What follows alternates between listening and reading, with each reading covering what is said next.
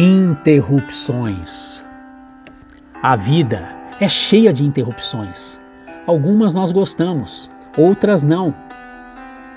Talvez você esteja nesse exato momento enfrentando uma interrupção.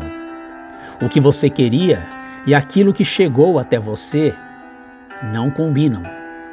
E agora você está preocupado e ansioso. Mas para encarar uma crise, você precisa olhar primeiro para Deus. Veja o que a Bíblia afirma em aos Colossenses capítulo 1, versos 16 e 17. Pois tudo, absolutamente tudo, acima e abaixo, visível e invisível, e todas as hierarquias dos anjos, tudo começou nele, Jesus Cristo, e nele encontra propósito. Ele estava lá antes que tudo viesse à existência e ele tudo mantém até o presente momento. Max Lucado conta que certa vez ele e sua esposa Denalyn pensaram em algo que fosse uma grande ideia e surpresa para suas filhas. É assim que ele relata.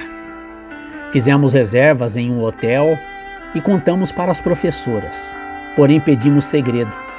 Sem avisar as nossas filhas previamente, passaríamos na escola e as levaríamos direto para uma viagem inesquecível de fim de semana.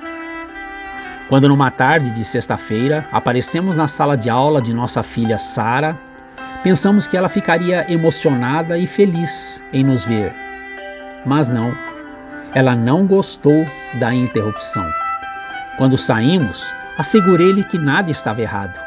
Fomos buscá-la para ir a um lugar divertido. Nada adiantou. Quando chegamos ao carro, Sara estava chorando. Ela ficou confusa. Ela não gostou da interrupção. Tampouco nós apreciamos algumas interrupções em nossa vida. Jesus prometeu voltar em uma hora inesperada e nos levar deste mundo cinzento que conhecemos para um mundo dourado que desconhecemos.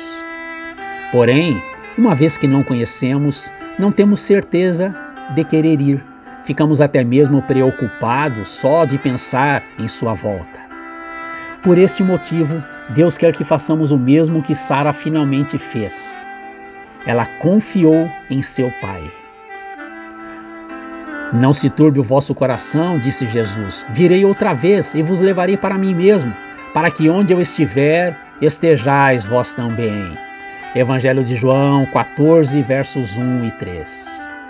A propósito, depois de algum tempo, Sara relaxou e aproveitou a viagem.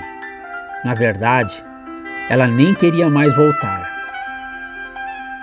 Depois de conhecer o céu, você também não vai querer.